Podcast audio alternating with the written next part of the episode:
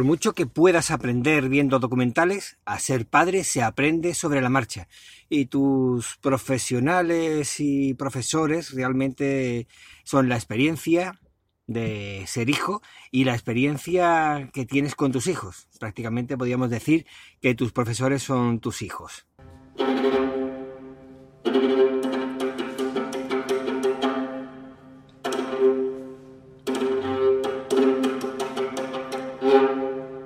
Curiosamente, cuando ya eres padre te encuentras con gente que no lo es todavía, pero se dedican a darte lecciones de cómo ser padre.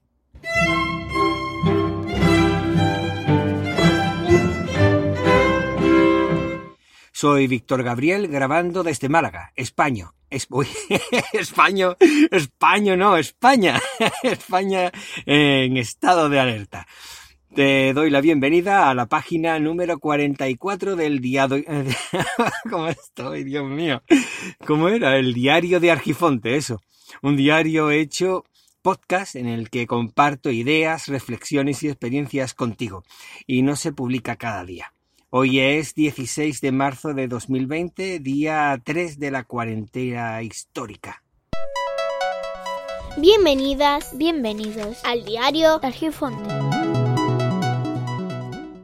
La verdad es que iba a grabar el día cero, el día en el que se estableció la cuarentena en toda España, y el día 1, pero al final resulta que se termina grabando el día 3, porque es que es bastante lioso encontrar un pequeño hueco donde haya algo de tranquilidad y poder grabar. Afortunadamente he visto cómo se han reducido los bulos y las falsas noticias al respecto aunque siga habiendo. La verdad es que es lamentable ver ciertos medios de incomunicación y de propaganda que continúan sin tener claro nada. Es nada más que se dedican a dar la lata, a inventarse historias o contar solamente falsas verdades, eh, a medias verdades, mejor dicho, para liar un poco más el ambiente, sabiendo cómo somos los españoles y que estamos encerrados, imagínate eh, una, un caldo de cultivo bastante bueno. En fin, la realidad es que les ha superado a ellos mismos, eh, están empeñados en retorcer la realidad y mostrarla de una forma y al final se les ha abordado la realidad y les ha superado pero con creces. Lo malo es que no cejan en ese empeño y ahora tratan de buscar o crear fisuras dentro del gobierno para tener animado el ambiente y siempre culpar a alguien, siempre el comportamiento incívico e histérico de más de uno pasa a arrasar por supermercados y luego subir en las redes los excedentes que seguramente se llevarán meses o muchísimos meses para poder terminar de consumirlo. Y claro, lo suben a las redes para mostrar que lo han conseguido y lo hacen como si fuera un troceo de caza acompañado de mejor yo que tú y te aguantas por no haber ido antes que yo. De comentario lamentable que muestran lo vergonzoso que son eh, ciertos grupos de personas.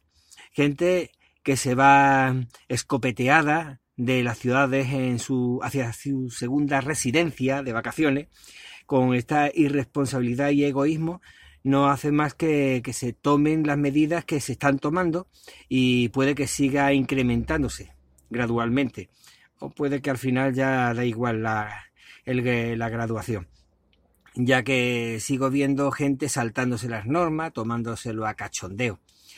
El mismo sábado seguían los bares abiertos de mi calle, por ejemplo, y sin servicio a domicilio, quiero decir. Eh, se supone que la Junta de Andalucía, antes que lo hiciera la, el gobierno de España, resulta que ya había dictado que debía ser norma, no sugerencia, en ciudades y pueblos de costa que los, centros que dieran comida pero que no tuvieran el servicio a domicilio tenían que estar cerrados y ellos siguieron abiertos hasta las tantas. En fin. Y eh, lo peor de todo no es que estuvieran abiertos, sino es que encima estaban llenos a reventar y saliendo hasta la misma calle. En fin, se supone que no se puede consumir en la calle, pero ellos estaban ahí tan tranquilos.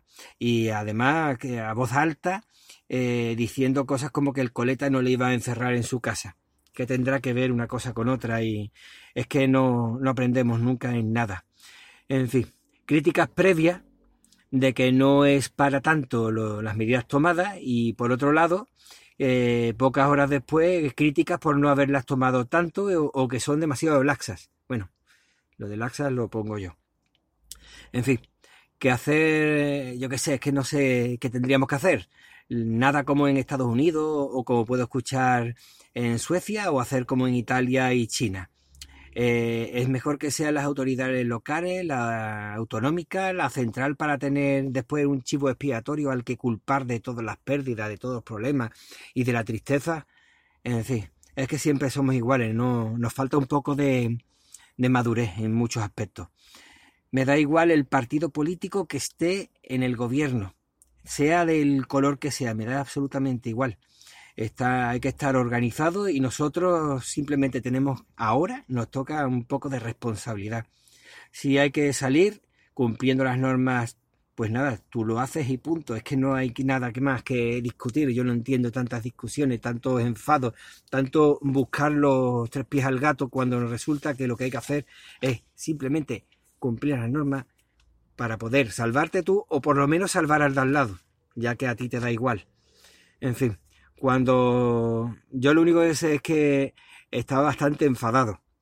Pero cuando por las noches se sale a aplaudir, me reconforta ver que enfrente, en el edificio de enfrente y en los alrededores, hay gente que está unida viendo a cada uno que está encerrado y aún así no me hace sentirme unido. La verdad es que me hace sentirme bastante bien y me reconforta.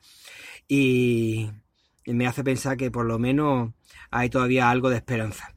He visto, he visto muchísimas críticas por algunos medios tomadas, eh, además con chufla, sobre las medidas que se están tomando. Y además lo hacen de una forma en plan de cachondeo padre, vamos. Y esto me hace recordar una frase grabada en mi mente en la que dice que recuerda que la ignorancia es atrevida y produce risa. De manera que en situaciones así eh, no seas tan atrevido y probablemente si te ríes, piensa que quizá sea por ignorancia. Tanto reírse, por ejemplo, con las peluquerías o con otro, otra serie de medidas que se han tomado. Como desconozco la razón, prefiero simplemente acatarla y punto. Ya habrá momento de discutir lo que sea. En fin, lo que quiero decir ahora es que si no has llegado a oír el mensaje que compartió Iván Pachi o por ejemplo, has llegado hasta aquí sin haber cambiado, pues te voy a, pasar el audio que amablemente ha compartido eh, Iván Pachi y recuerda que esta medida es más por los demás, no por uno mismo. Recuerda que no es por mí, es por ti. Eh, es que resulta que hay que tener claro que simplemente porque me importas no me acerco. Así que impórtate a ti mismo y quiéreme un poco y no te acerques tampoco a mí, digo yo. Por lo menos hazlo por eso, ya que no lo hace por, por ti. Gracias por escuchar este podcast. Ahora vamos a recordarte la información para la ciudadanía respecto al coronavirus y que el Ministerio de Sanidad de España ha hecho público para su difusión en redes sociales, con el objetivo de evitar más contagios y resolver esta situación lo antes posible. Lávese las manos frecuentemente. Evite tocar los ojos, la nariz y la boca, ya que las manos facilitan su transmisión. Al toser o estornudar, cúbrase la boca y la nariz con el codo flexionado. Use pañuelos desechables para eliminar secreciones respiratorias y tírelo tras su uso. Si presenta síntomas respiratorios, evite el contacto cercano con otras personas.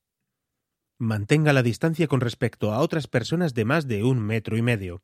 Según la información facilitada, es poco probable la transmisión por el aire a distancias mayores de uno o dos metros. Al ser una infección producida por virus, los antibióticos no deben ser utilizados como medio de prevención o tratamiento. Los profesionales sanitarios indicarán el uso de mascarillas en aquellas situaciones en las que se considere necesario.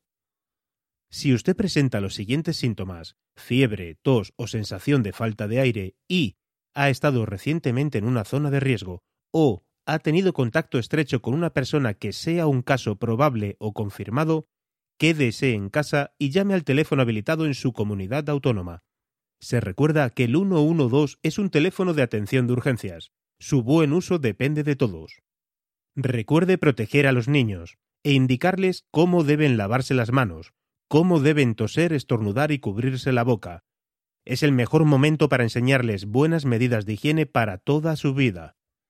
Los grupos más vulnerables son las personas de edad avanzada o que padecen alguna enfermedad crónica, como enfermedades del corazón, del pulmón o problemas de inmunidad. Reduzca las visitas al mínimo a este grupo de personas y recuerde que si tiene síntomas respiratorios no debe realizar la visita. La recomendación en las zonas de mayor riesgo es de quedarse en casa. En el ámbito laboral, favorezca las reuniones por videoconferencia. Evite viajar y los desplazamientos que no sean estrictamente necesarios. Para más información oficial visite la página web del Ministerio de Sanidad, Consumo y Bienestar Social del Gobierno de España. Te agradezco muchísimo el tiempo que has dedicado a escucharme, que la verdad es que para mí es muy importante. Y ya sabes que el tiempo vuela y por lo tanto apresúrate despacio. Y el diario de Argifonte se despide por hoy. Podéis encontrar a Víctor Gabriel en Twitter como Hermes-Gabriel, Telegram, Mastodon o Hapsila. como Hermes Gabriel. Muchas gracias y nos vemos pronto.